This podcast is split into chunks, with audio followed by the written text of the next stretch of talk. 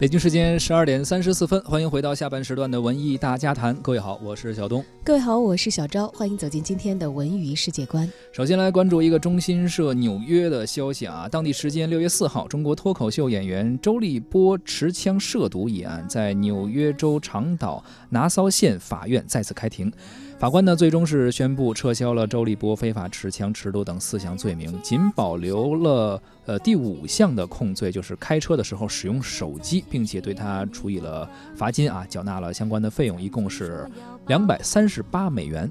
当天呢，周立波和他的妻子胡洁在律师团队的陪同之下，一同进入了法庭。在庭审中，检方表示，针对周立波的四项指控，即二级非法持有武器罪、非法持有火器罪、四级非法持有武器罪、七级非法持有被控物品罪，均不成立，撤销相关的罪名。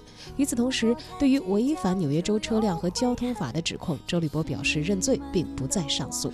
庭审结束之后呢，周立波接受媒体采访的时候表示说，最终的判决结果啊。他认为是皆大欢喜，他接受法官对自己的交通方面的处罚，并且调侃道：“这可能是史上最豪华的交通罚单了啊！”律师呢是阵容非常的强大，费用也是最强大的，花了不少钱啊。这胡杰表示呢，说他们计划会在六月底返回中国。周立波的辩护律师史蒂芬斯卡林称，他们对于法官的最终判决表示满意。他说：“周立波一开始很无辜，调查结果显示，警方搜出的枪支上呢，并没有周立波的指纹和 DNA。”他也很高兴法官撤销了指控。这事儿其实已经发生了一年多了。之前咱们还做过这个节目啊，在一七年的年初的时候，当时因为周立波开车这个蛇行，把他给拦了下来。当时发现了有枪支和毒品，然后有一些五项嘛罪名的指控。但是呢，这个案子在上个月发生了逆转。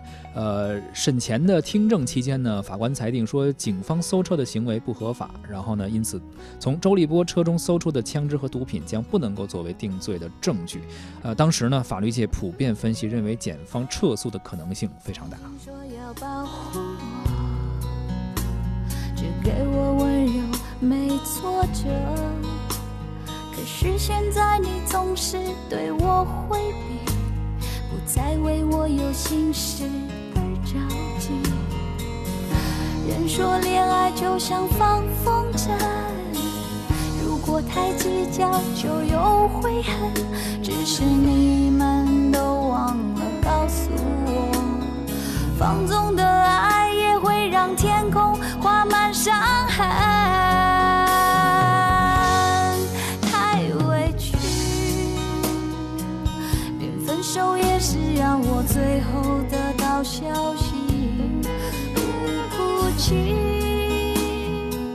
因为我对情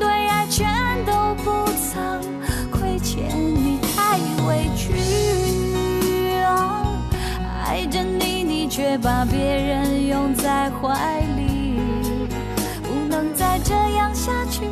穿过爱的暴风雨，宁愿清醒忍痛的放弃。你太委屈，连分手也是让我最后得到消息，不哭泣。